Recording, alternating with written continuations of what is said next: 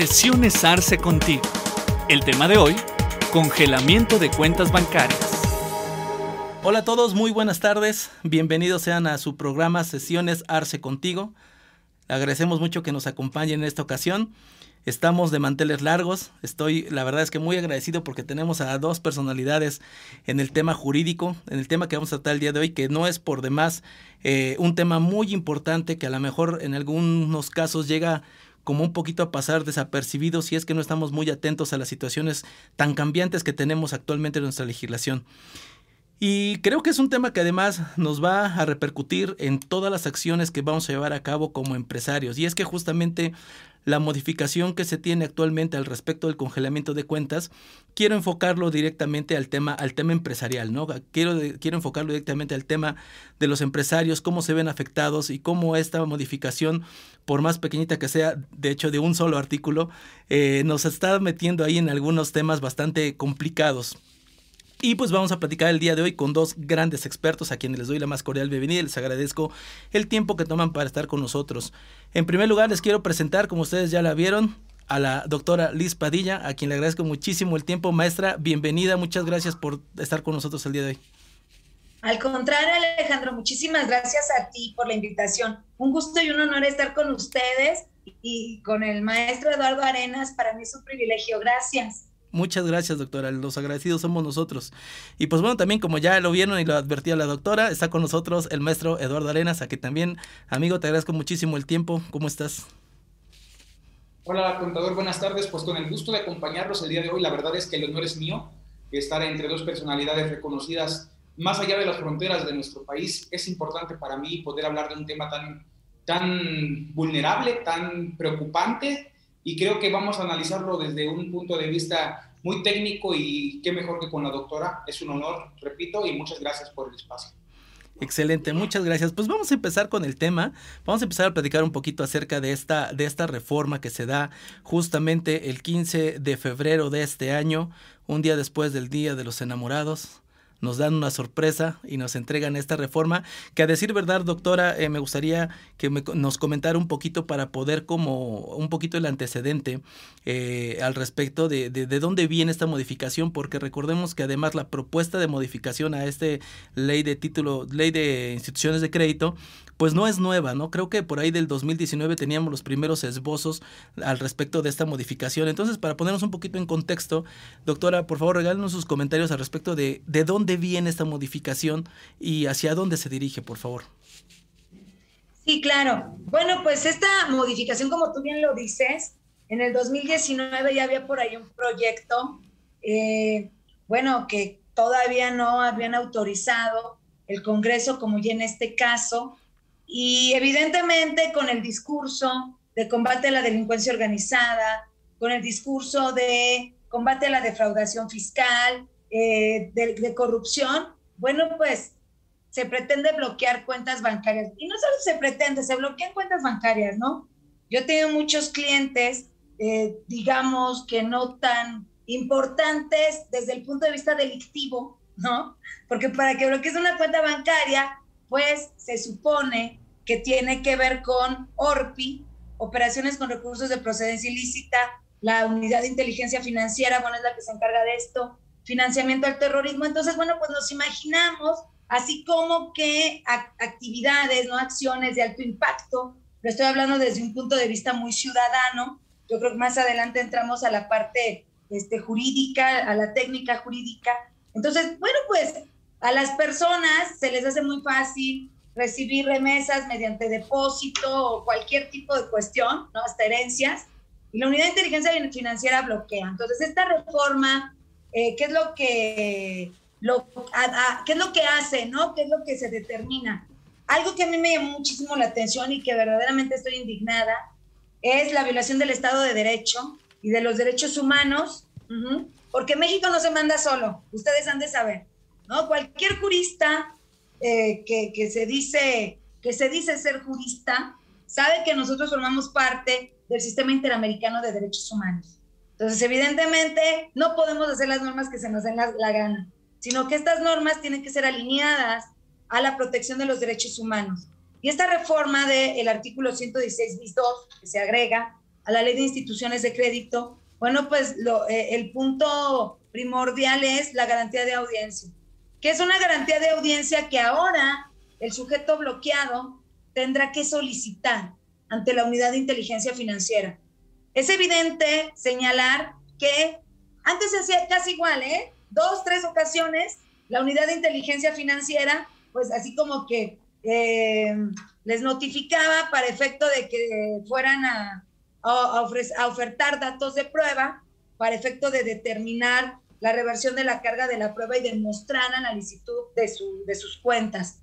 Pero bueno, ahora ya es legal, lo cual, insisto, me parece una aberración, porque la garantía de audiencia es un derecho y no es una facultad discrecional de ninguna autoridad en este país, de ninguna, mm, de nadie, ni llámese legislativa, eh, administrativa o judicial, darla, otorgarla, sino que de facto la tiene que dar. Entonces, bueno, pues por ahí va el tema, mi querido Alejandro.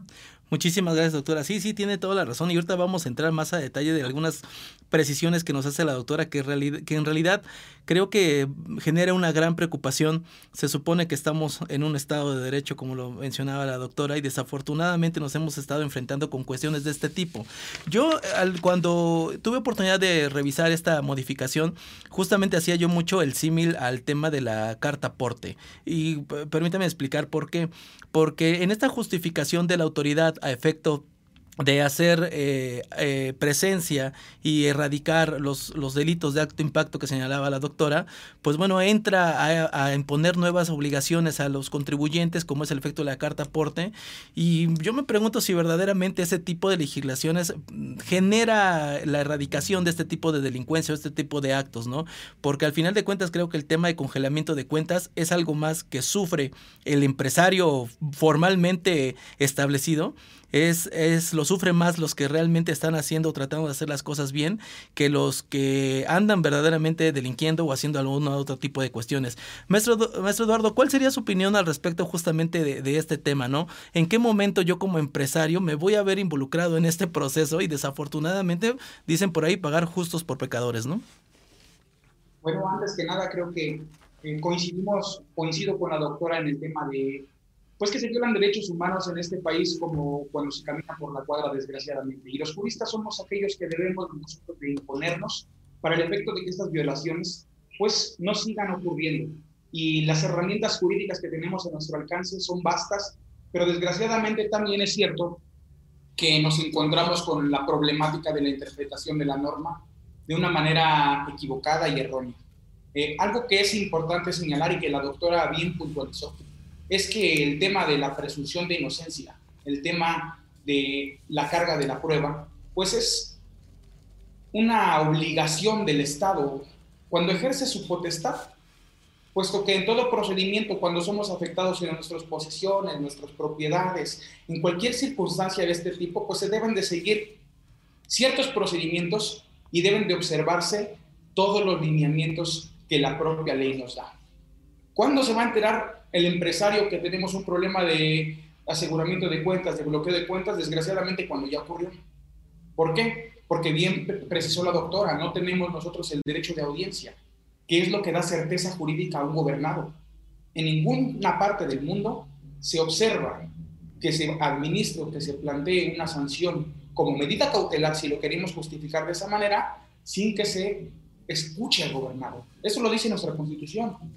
No es un invento, no es una interpretación. Hablamos de preceptos constitucionales y de, preceptos de convenios de los cuales nuestro Estado mexicano forma parte. Entonces, ¿qué es lo que debemos de hacer?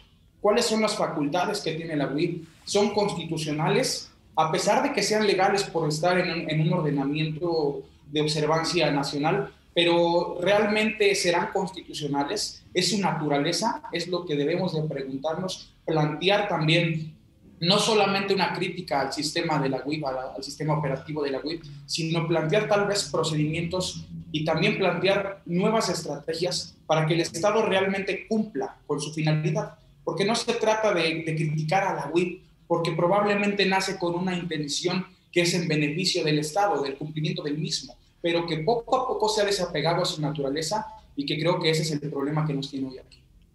Completamente de acuerdo, maestro. La realidad es que la WIF ha sido como una herramienta de presión, una, una herramienta de, de, de presión inclusive hasta política en algunos casos, y no se ha terminado de, utilizar para los fines eh, probablemente muy, muy loables y razonables para los cuales fue creada.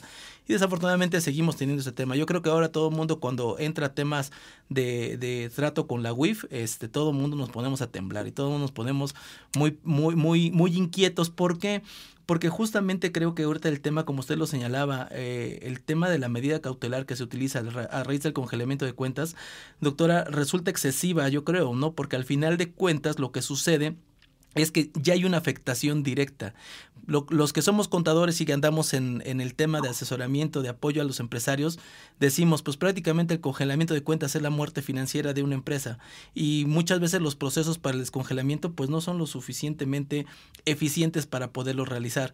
Entonces, eh, no sé, doctora, si opine usted lo mismo al respecto de que se muestra probablemente excesiva esta medida cautelar y la afectación que evidentemente tiene ya un contribuyente, no solamente al respecto del congelamiento de cuentas y de la, limitante de operatividad que le genera, sino inclusive el, hasta la quemada con los clientes, ¿no? Con los clientes, con los proveedores, oye, ya no me puedes depositar o ya no te puedo pagar, ya no puedo hacer esto o el otro, ¿no? Es un tema bastante complicado que, que a veces no se, ni siquiera se analiza desde el punto de vista comercial. Por eso decimos y repito como contadores, pues estamos ante la muerte financiera de una empresa. Sí, claro. Fíjate que a la WIF se le tiene un temor erróneo. La WIF es una autoridad administrativa, o sea, pertenece a la Secretaría de Hacienda y Crédito Público. No es una autoridad judicial, digamos, es decir, por ahí había algunos, algunas notas periodísticas que señalaban que la WIF podía librar órdenes de aprehensión. Hombre, jamás o que la UIF podía judicializar estas, estos asuntos, ¿no? Para una orden de aprehensión ante un juzgado de control. No, jamás. O sea, la unidad de inteligencia financiera es, digamos, el representante de la Secretaría de Crédito Público, que puede ser, ¿no? Eh, un ente de la administración pública que es tipo víctima, ¿no? En términos del artículo 20 constitucional apartado C, y que tiene que ir con esa investigación que está realizando, que es una investigación, digamos, material, pero no formal. Es decir, si nos vamos al artículo 20 constitucional, pues evidentemente, 21 constitucional, perdón, pues evidentemente la UIF no tiene facultades de investigación.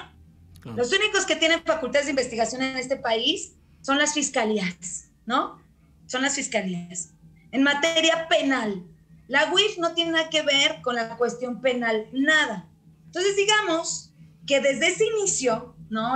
Desde, desde que le da facultades el artículo 15 del reglamento interior de la Secretaría de Hacienda para eh, realizar actos materialmente de investigación por ORPI, operaciones con recursos de procedencia ilícita, o sea, lavado, y por financiamiento al terrorismo, desde ahí hay una violación directa a la Constitución.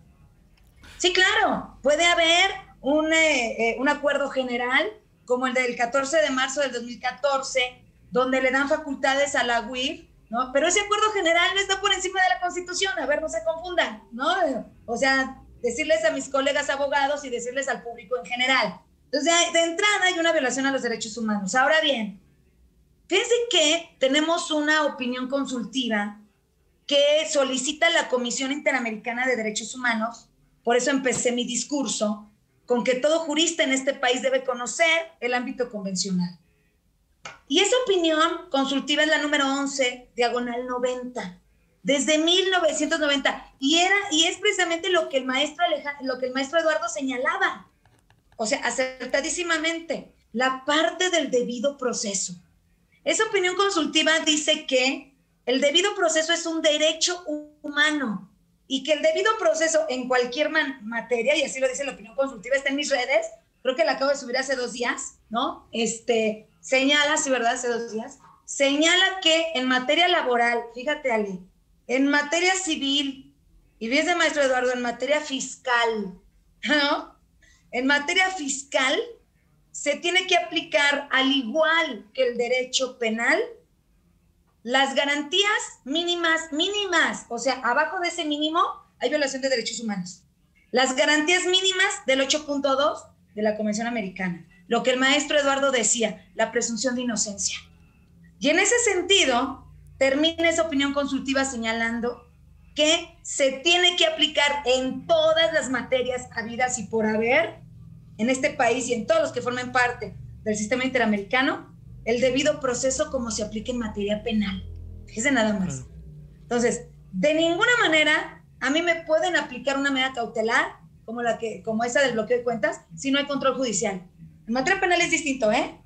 ¿Por qué es distinto? Porque el fiscal haciendo, ¿no? Una investigación de ORPI, de lavado de dinero o de financiamiento al terrorismo, con todos los datos de prueba habidos y por haber, le solicita al juez de control en materia federal, juez de control penal en materia federal, el bloqueo de cuentas bancarias. Pero ya hay un control judicial. Aquí no. ¿Sí, se dan cuenta? Aquí no. Entonces, de entrada, la unidad de inteligencia financiera con su procedimiento de los artículos 72 al 76, 75, 76, que les decía yo, ¿no? De, de las disposiciones generales del artículo 115 de la Ley de Instituciones de Crédito, violenta absolutamente derechos humanos. Porque sí, claro, todo, todo acto de autoridad en una disciplina punitiva, como es el derecho administrativo sancionador, se le tiene que aplicar el 20 constitucional apartado a fracción quinta, la carga de la prueba. La carga de la prueba ellos la tienen y de ninguna manera se le puede bloquear la cuenta a nadie y tenemos jurisprudencia de la Corte además, ¿eh? La Corte, evidentemente, por ahí del año 2015, no de esta administración, sino de la anterior, señaló que la unidad de inteligencia financiera no y es jurisprudencia, no puede bloquear cuentas bancarias a menos que un organismo internacional facultado y legitimado se lo solicite. Entonces, yo no sé qué pasa con todas aquellas personas que están realizando el Congreso, no que están realizando este tipo de leyes. Pues yo lo veo desde dos perspectivas. La primera, o no les interesa el Estado de Derecho. La segunda, ojalá y sea esa, ¿no? Son ignorantes de la norma jurídica. Ese es mi punto, Ale. Gracias, doctora. Adelante, maestro Eduardo, que ve que tenías ganas de participar. Dale.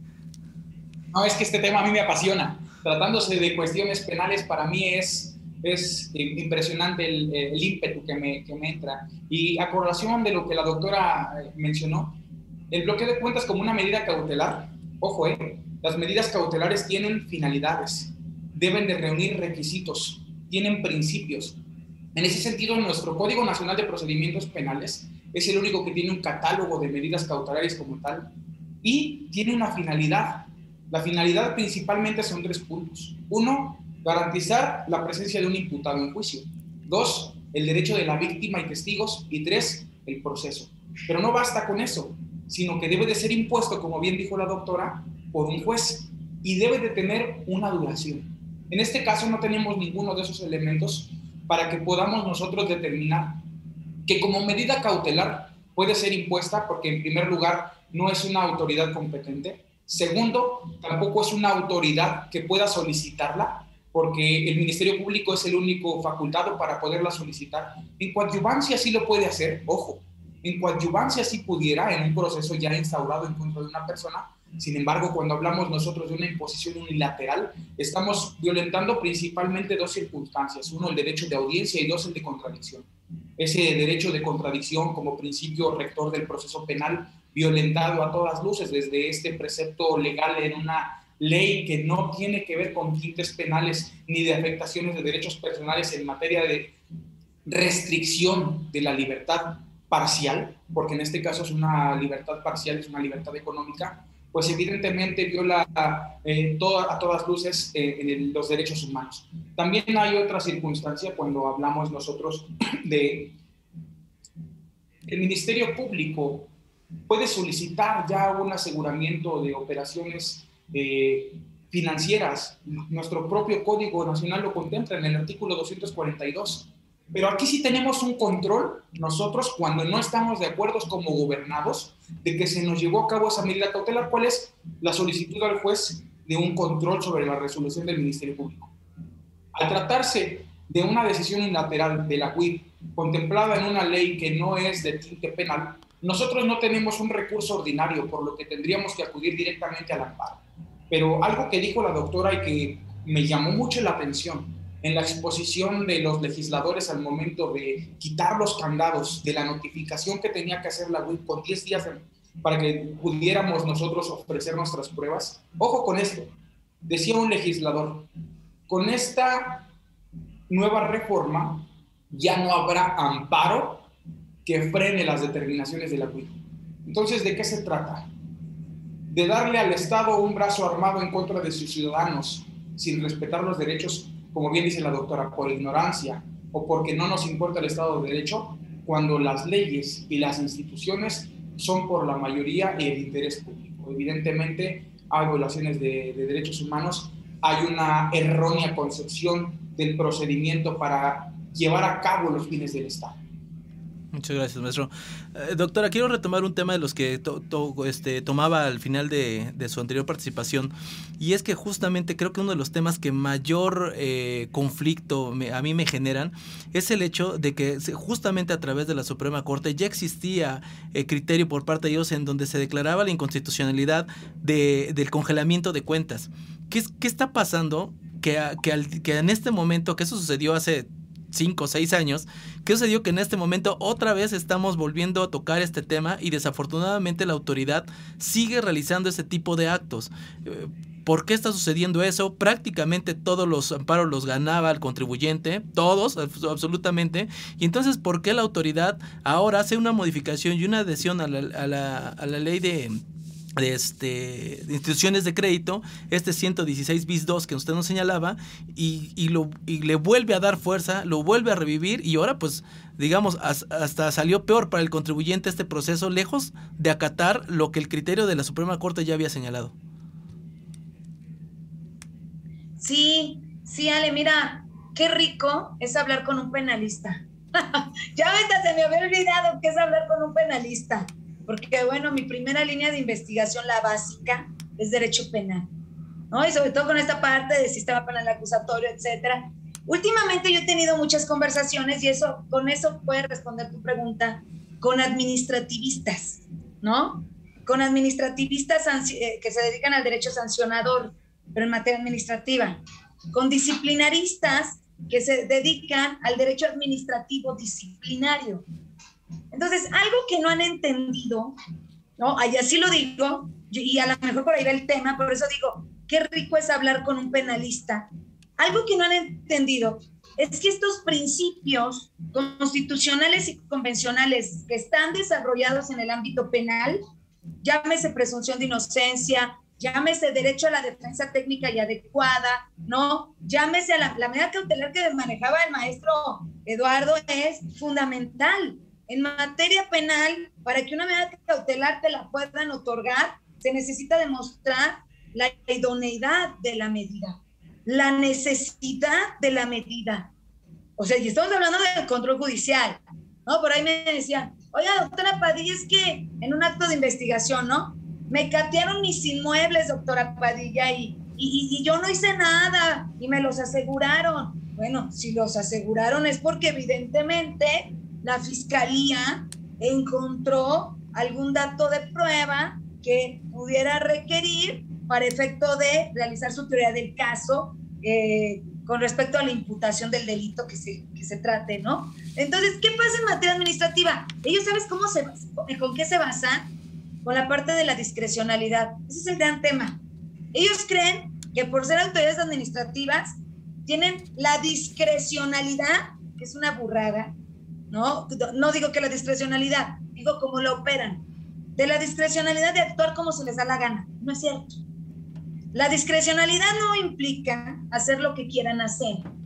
La discrecionalidad, la discrecionalidad implica un máximo grado de responsabilidad, incluso que el de materia penal. Fíjense que esto lo dijo un penalista, que el, el maestro Eduardo pues este, seguramente eh, él es penalista, claro que lo conoce, Claude Roxin, ¿no? Considerado el mejor penalista del mundo. Claude Roxini lo decía en materia administrativa. Cuando, cuando una autoridad administrativa eh, tiene la facultad discrecional, es porque tiene un mayor grado de responsabilidad, tiene que fundamentar, tiene que razonar, ¿no? Fundamentar, razonar, tiene que, que motivar, motivar sobre todo, para efecto de que se cumpla un principio en materia administrativa, que es el principio de razonabilidad. En este caso, del derecho administrativo sancionador, y yo veo con tristeza, ¿no? Y, en todos los niveles, ¿eh? Desde magistrados del Tribunal de Justicia Administrativa hasta los órganos internos de control, hasta la unidad de inteligencia financiera, observo con tristeza esta gran laguna en sus actuales, ¿verdad? En su actuación, en sus actuaciones. Entonces, ¿ello qué implica? Pues ello implica que violen derechos humanos. Ello implica, por ejemplo, que violen la presunción de inocencia, el derecho a la defensa, que además me otorguen un término, como lo dice el inciso C del 8.2 de la Convención Americana de Derechos Humanos, que me otorguen un término para que yo me pueda defender y pueda aportar pruebas.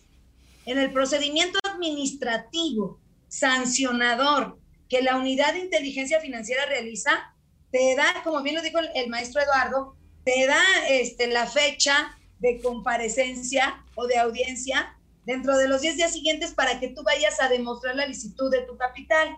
Pero con respecto a qué, si no me has notificado, ¿qué voy a demostrar? ¿Sí? O sea, ¿cuál es el tiempo que me estás dando para preparar mi defensa? Entonces, ¿a qué voy? A que evidentemente este tipo de principios del derecho penal en materia de derechos humanos, o sea, lo que los administrativistas deben entender es que no se trata de que apliquemos el Código Penal Federal o el Código Nacional de Procedimientos Penales a la materia administrativa. Se trata, por eso empecé con la opinión consultiva, y hay mucho, ¿eh? El caso Maldonado Ordóñez contra Guatemala, el caso Petro Urrego contra Colombia, apenas del 2020. Punto 119, punto 120, eh, va el artículo sexto, por ejemplo, del de, eh, convenio del Tribunal Europeo en materia de derechos humanos, que nosotros también también este, lo, lo, podemos utilizar, lo debemos utilizar. Entonces, en ese sentido, eh, claro que pues las autoridades como que no lo entienden. Fíjate, hasta con el bien jurídico tutelado, ¿no? Protegido.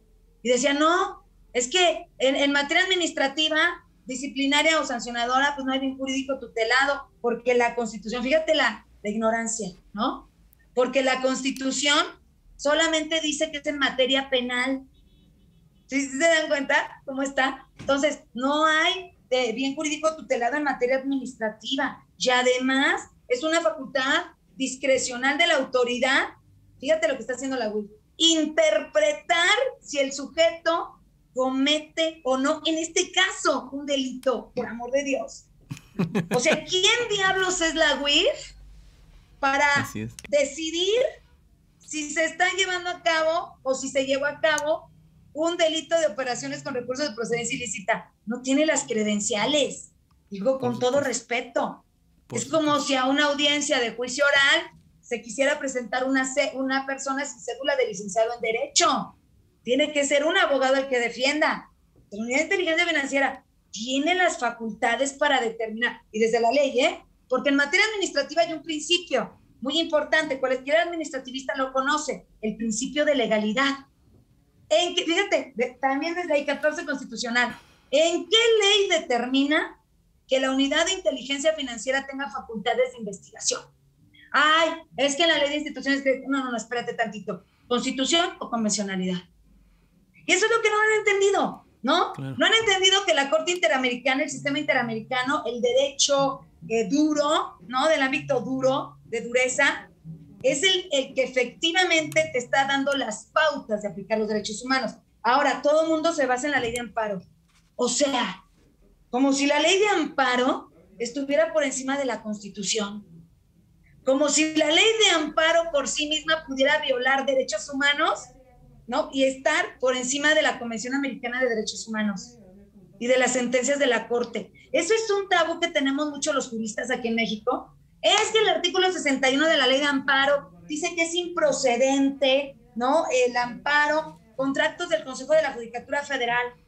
Ah, entonces, si el Consejo de la Judicatura Federal le dice a mi cliente, un magistrado imputado, por una falta administrativa grave, que lo puede declarar por confeso, si no controvierte algún punto del informe de presunta responsabilidad, lo vas a declarar por confeso, te estás violando el derecho a guardar silencio. Una incriminación. En materia administrativa se tiene que aplicar. Entonces, es, yo creo que es una gran ignorancia y además son arrogantes. Digo, con todo respeto, hay otros que no. Pero bueno, muchos de los que me han tocado son arrogantes.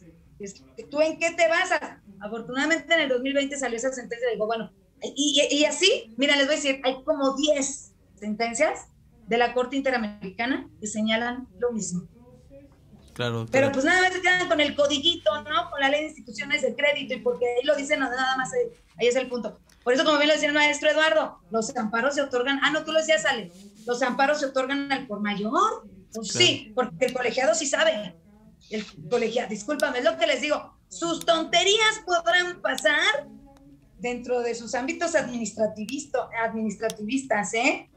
O, a lo mejor ante el Tribunal de Justicia Administrativa, en los contenciosos, pero en un tribunal colegiado de circuito, ahí sí no. Discúlpenme, ahí sí no.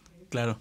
Maestro, maestro Eduardo, voy a permitirme leer los primeros tres, dos párrafos del artículo este 116 bis 2 y me voy a detener justo en donde, en donde quiero escuchar tus comentarios, que creo también la doctora ya los ha abordado eh, muy puntualmente. Pero dice para las personas que nos hacen favor de escucharnos, dice el artículo 116 bis 2, que es justamente el que se está incorporando en esta modificación, dice, para los efectos del noveno párrafo del artículo 115 de la presente ley, la Secretaría, refiriéndose evidentemente a la Secretaría de Hacienda y Público, en ejercicio de sus atribuciones, podrá introducir a una persona a la lista de, de personas bloqueadas cuando cuente con indicios suficientes de que se encuentre relacionada con los delitos de financiamiento del terrorismo y operaciones con recursos de procedencia ilícita. Doctor, maestro Eduardo, ¿qué opinión le merece el hecho de que diga cuando cuente con indicios suficientes? a qué se refiere este tema y cómo es que está violando justamente los derechos humanos. Hay una circunstancia especial en materia penal que para que nosotros tengamos una investigación con la que tenemos elementos que nos presupone la existencia de un delito y la participación de una persona que el hecho de que lo cometió, artículo 19 constitucional, este debe de ser una antesala de la imputación o de una formulación de imputación en el inicio de un proceso penal. Estas atribuciones que se le están dando a la UIT y a la Secretaría de Hacienda es por demás eh, invasiva de las funciones de la Fiscalía General de la República o de la Fiscalía de los Estados, puesto que son ellos los únicos determinados con base en el artículo 21 constitucional para determinar la existencia de un hecho delictivo y para su persecución.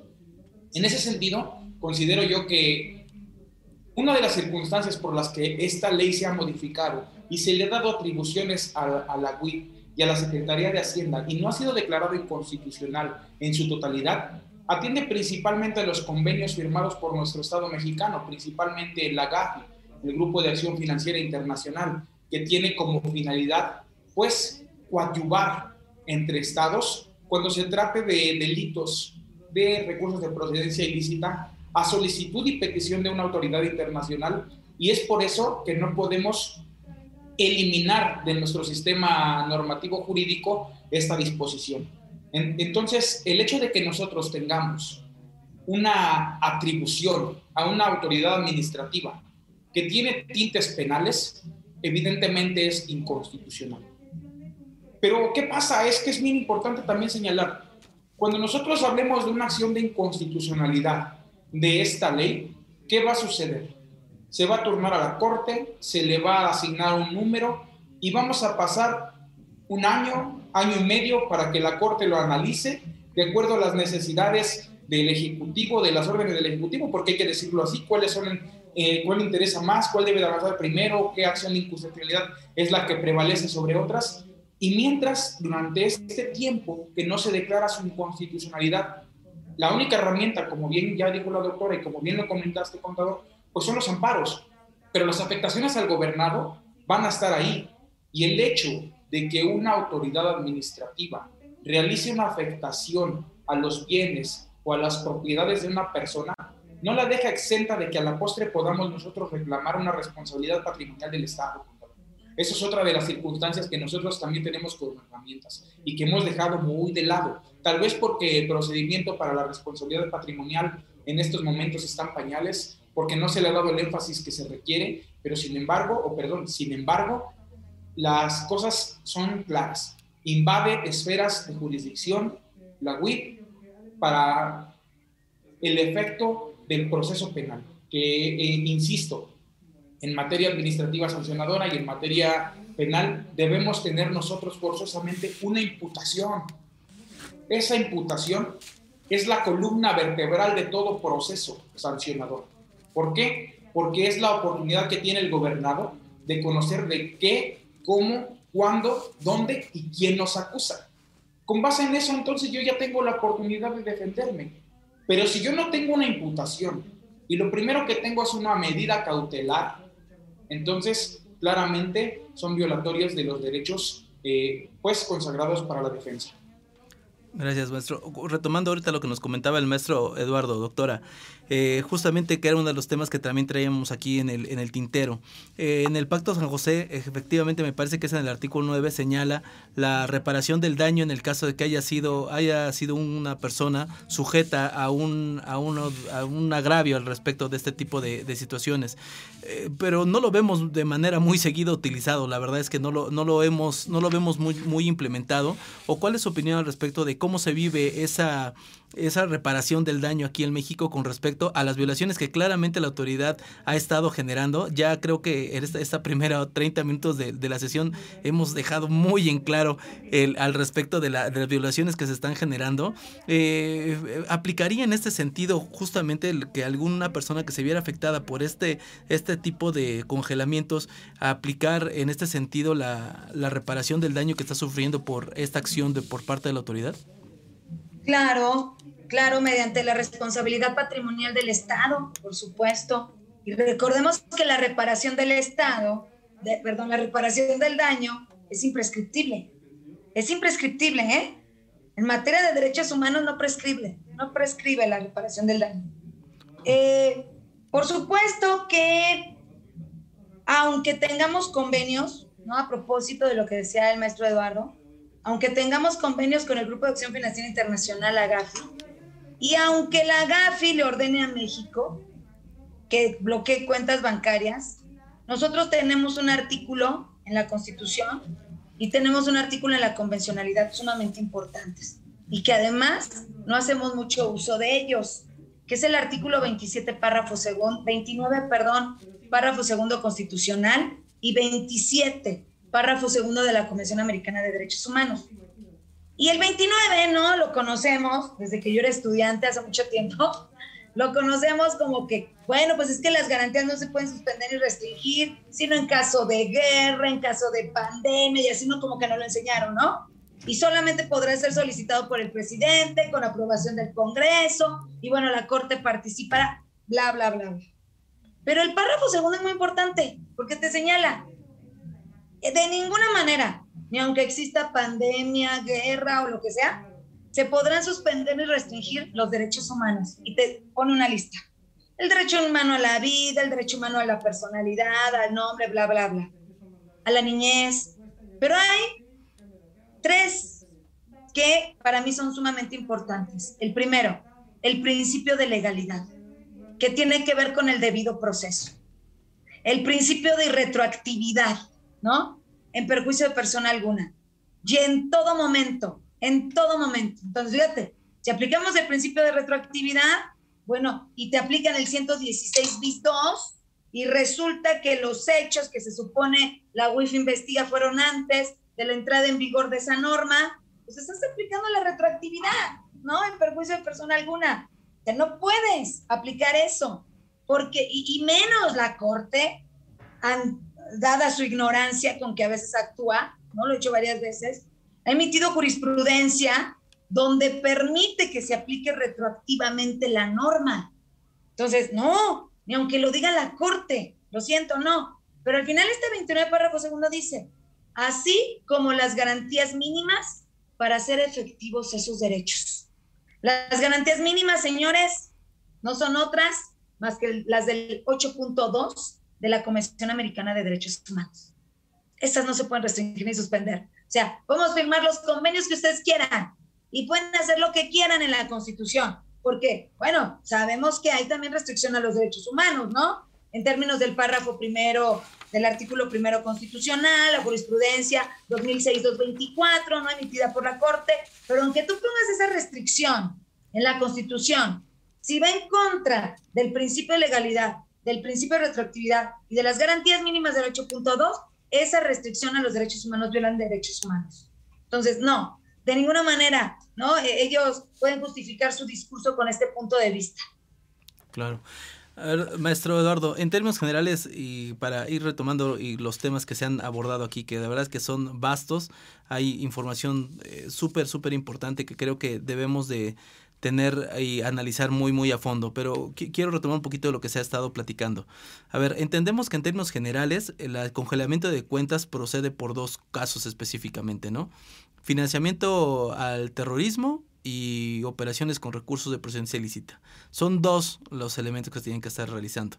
A raíz de esta modificación señalan que también los delitos asociados eh, y, aquí creo que es justamente donde comienza, la, comienza a tener una afectación directa, lo decía hace un momento al inicio de la sesión, el tema del, empresariado, ¿no? las empresas que, que, realmente no están abocadas a generar un tema de, de, de, delitos, sino que realmente están operando de manera lícita y que a veces hasta por una negligencia, algún error, eh, ah, por alguna cuestión de esta se puede ver involucrado y le puede aplicar la autoridad un, tema de estos, justamente por generar o por establecer que además se va a aplicar a los delitos asociados. No sé si la presión es correcta, maestro, o, qué opinión le merece al respecto.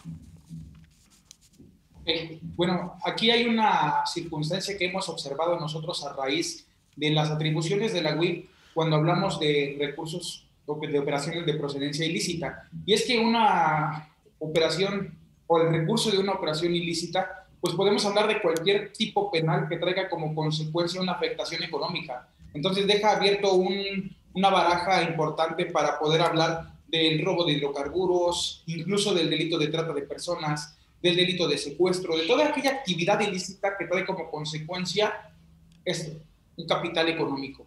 En ese sentido, entonces, la UIT, bajo esa apreciación, bajo esa premisa, ha querido interferir o ha querido investigar malamente, porque ya lo comentó la doctora que está fuera de sus atribuciones, pues eh, el recurso que provenga de este tipo de actividades. Pero mira que esto es tan importante señalar el error en que se encuentran nuestras autoridades judiciales, legislativas y el Ejecutivo en el área de investigación de los delitos porque dentro del mismo Código Fiscal de la Federación, en su apartado de delitos, en el artículo 108, ojo, de defraudación fiscal, dice que se entiende por defraudación fiscal o que se presume aquellos que son con ingresos o recursos de procedencia ilícita.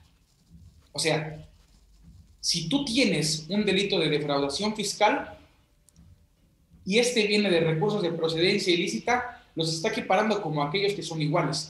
Sin embargo, desde mi punto de apreciación y desde un punto de vista técnico, y aquí tengo que entrar un poquito a, circunstancias propias de la teoría del delito, uno y otro no son subsistentes, no pueden subsistir. Y voy a explicar por qué. Consideramos que cuando hablamos de recursos de procedencia ilícita, estamos hablando nosotros de dinero de, de actividades fuera de la ley. Entonces, si tú pretendes cobrar impuestos o recaudar impuestos de estas actividades, estás convalidando aquella actividad ilícita.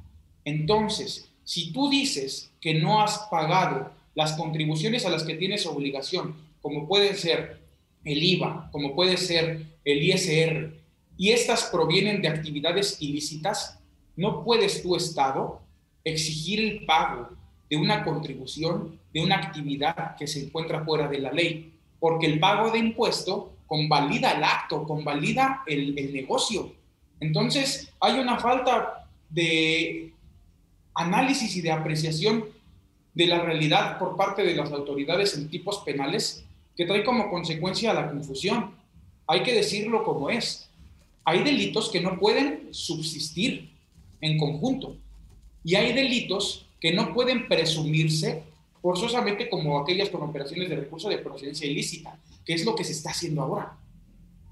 Entonces, cuando nosotros hablemos de aquellos delitos o aquellas investigaciones para los empresarios, cuando tienen constructoras, cuando tienen lotes de autos, cuando tienen gasolineras, y ya tenemos una investigación porque existen supuestamente operaciones de recurso de procedencia ilícita y tenemos a la UIF atrás de nosotros, podemos limitarlo. Con las herramientas jurídicas adecuadas podemos limitar esa interferencia porque no está dentro de sus facultades. Aquí la única manera en la que nosotros debemos de hacer frente a un proceso es un citatorio de la Fiscalía General de la República, un citatorio por parte de un juez de control para el efecto de el inicio de un procedimiento penal. Sin embargo, eh, insisto, hay una falsa realidad, una falsa apreciación de la realidad de los tipos penales en México y esto también es derivado del proceso legislativo que se lleva a cabo a diestra y siniestra contemplando tipos penales similares en leyes especiales, en leyes generales, en leyes estatales y que trae como consecuencia esto,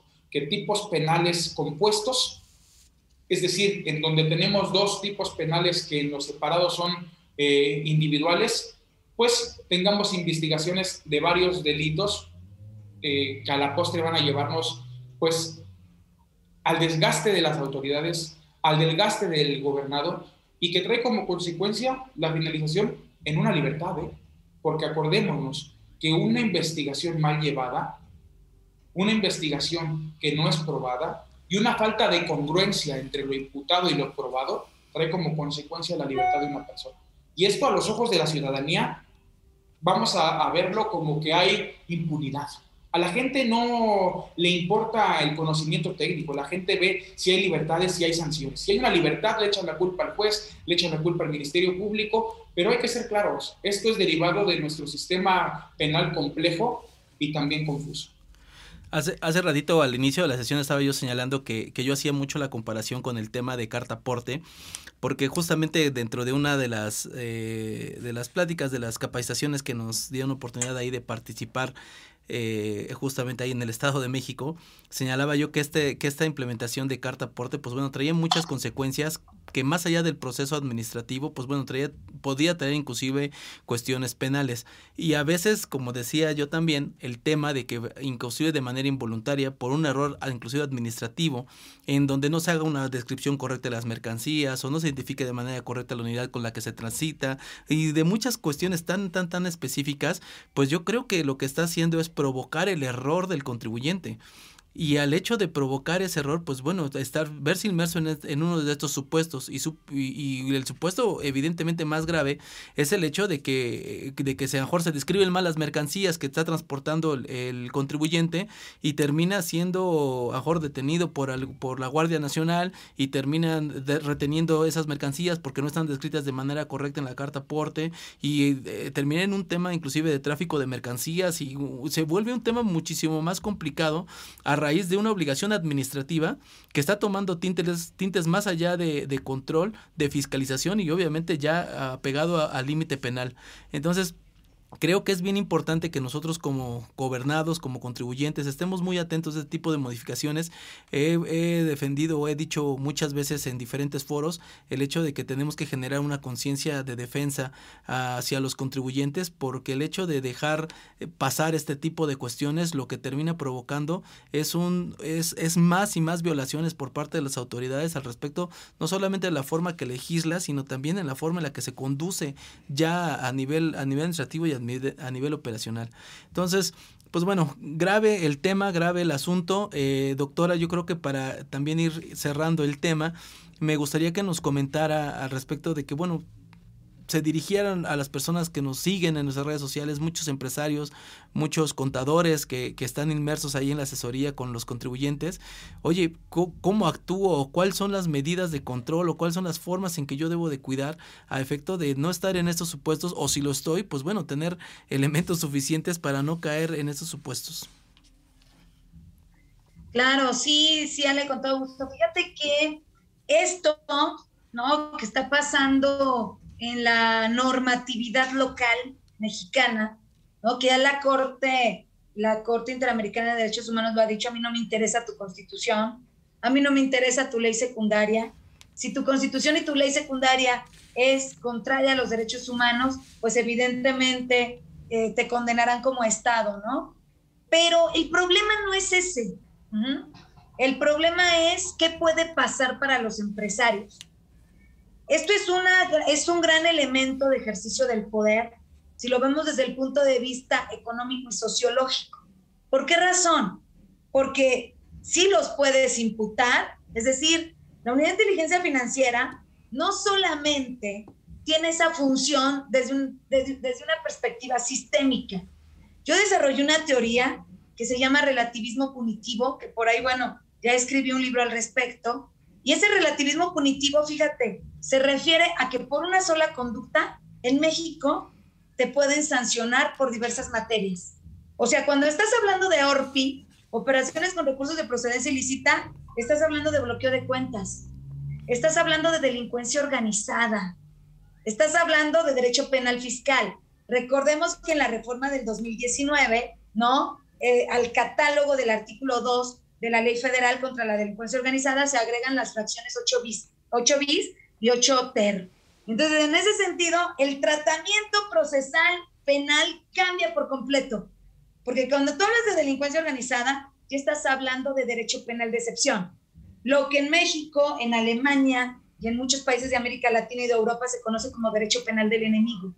Cuando ya mandas al empresario de un bloqueo de cuentas bancarias, es porque ya lo están investigando por lavado de dinero o por financiamiento al terrorismo en la unidad, perdón, en, en algunas, en la Fiscalía General, ¿no? En la Fiscalía Especializada en Delincuencia Organizada, en la FEDO, ¿no? Actual, actualmente la FEDO. Entonces, en ese sentido, eh, el tratamiento procesal cambia, porque ya hay adelantamiento de la punibilidad. Es decir, ni siquiera es necesario que el empresario lave dinero. Con que exista algún indicio de que el empresario se está organizando o pretende organizarse, hay dos adelantamientos después de la punibilidad. Para efecto de lavar dinero, todavía no materializa ni siquiera la conducta. Usted puede checar el tipo en el artículo 2 de la Ley Federal contra la Delincuencia Organizada, cuando tres o más personas se organicen de, de hecho para futuro, prospectiva, para cometer de forma permanente o reiteradas conductas que por sí o unidas a otras, ¿no? Formen parte de, lo, del siguiente, de los siguientes delitos. Por ese simple hecho podrá ser sancionado como, podrá ser este, determinado, estoy cambiando la, la, la ley, como miembro de la delincuencia organizada. Y el 2 bis dice, ¿no? Aunque se organicen en concierto, es decir, planeen organizarse para defraudar, por ese simple hecho también se le podrá sancionar con este tres, un tercio, con tres cuartas partes de la pena que prevé el artículo cuarto de la Ley Federal contra la Delincuencia Organizada, de 20 a 40 años. El lavado de dinero en México es uno de los cinco delitos más criminalizados en materia de delincuencia organizada, junto con trata de personas, secuestro, robo de hidrocarburo, eh, de hidrocarburo y delitos contra la salud. Son los cinco delitos más criminalizados, penas de 20 a 40 años. Prisión preventiva oficiosa. Fíjate nada más. No solamente eso, chequen el 22 constitucional. En el 22 constitucional, extinción de dominio. El delito de lavado de dinero forma parte de los de extinción de dominio. Entonces, ¿y, ¿y qué creen? O sea, no necesita ninguna sentencia. Por eso te digo, ¿no? Una violencia hacia la persona en materia de derechos humanos terrible. Basta con que existan, como dijo el maestro, indicios en la investigación. No necesitan ni judicializar la carpeta. En la investigación, para que el propio fiscal, mediante un preproceso 190 de la Ley Nacional de Extinción de Dominio, ¿no? Un preproceso le mande llamar a la persona, ¿no? Que se supone que es dueña de los bienes, motivo de ese lavado, o que obtuvo los bienes o es poseedor, lo que sea, aunque no sea el investigado, demuestre la licitud de los bienes. Si no lo demuestra, otra vez, medida cautelar. ¿Ya ves la, la, opinión consultiva? No sé cómo es importante. Medida cautelar en materia civil, aseguramiento de bienes. Y de ahí te vas a dos figuras constitucionales, que es la venta anticipada de los bienes, sin que haya sentencia, por supuesto, y además la parte de la disposición anticipada mediante adjudicaciones directas, por ejemplo. O sea, ¿qué, qué, qué te quiero decir? que esto es un arma del Estado tremenda para hacer pomada a quien quieras, con violación de derechos humanos, ¿eh? Con violación de derechos humanos. Entonces, bueno, te estás quejando, no solamente te voy a bloquear cuentas bancarias, te voy a mandar una prisión de máxima seguridad. O sea, hablando como Estado, ¿no? Te voy a mandar a una prisión de máxima seguridad y además, ¿qué crees? Te voy a quitar todos tus bienes. ¿Ya se dan cuenta de la gravedad? Por eso no debemos permitir y como sociedad debemos criticar y debemos atacar este tipo de reformas que son tremendas para el ciudadano. Pero afortunadamente tenemos el amparo, ¿no? Y entonces en el amparo indirecto debes atacar ese bloqueo de cuentas de inmediato, de inmediato, ¿ok? Para efecto de evitar las demás acciones en ese sentido, Alejandro. Te agradezco muchísimo el favor de tu atención. Muchas gracias por invitarme. Gracias al maestro Eduardo. Qué gusto y qué honor compartir mesa con un penalista de tan altísimo nivel, de verdad. Y, y yo los voy a tener que dejar porque ahorita las seis ya saben, tengo un montón de compromisos, yo creo que yo termino como a la una de la mañana, pero un gustazo y un honor estar con ustedes, gracias. Al contrario, doctora, muchísimas gracias por el tiempo y espero que no sea la, la última vez que esté con nosotros por aquí. Gracias. Gracias. Maestro Eduardo, sus comentarios finales al respecto del tema que estamos abordando. Claro que sí, contador, pues muchas gracias, doctora, por, por esta oportunidad de compartir y pues me despido antes de que usted se retire es un honor para mí haber estado aquí con usted y esperemos que próximamente podamos coincidir con algún otro tema como este. Y... Claro que sí, maestro. Muchas gracias. Lo voy a invitar a alguno de mis, de mis círculos. Va a ver, le voy a pedir a Ale que me pase sus datos, porque no, hombre, me encantó su, su participación. Muchísimas gracias. Yo, el día que usted diga, sin ningún problema, estamos ahí para abordar el tema que sea, que sea de la elección de usted, doctor. Gracias. Con permiso, buenas tardes. Gracias, doctora. Gracias. Contador, pues nada más para, para terminar lo que ya acertadamente dijo la doctora, creo que el procedimiento de congelamiento de cuentas no es una medida cautelar fuera de lógica, pero entendiéndolo desde el punto de vista del respeto de los derechos humanos. ¿Y por qué digo esto? Porque también hay otros tipos de procedimientos en donde sí tenemos injerencia en cuestiones privadas, como lo es el secreto bancario, pero para que yo pueda violar el, secreto bancario para que pueda romper, mejor dicho, el secreto bancario, debo de acudir a un juez para que éste me dé una autorización y como consecuencia yo pueda acceder a los datos. Es igual como un cateo, yo no puedo entrar a la casa de una persona sin un ordenamiento judicial.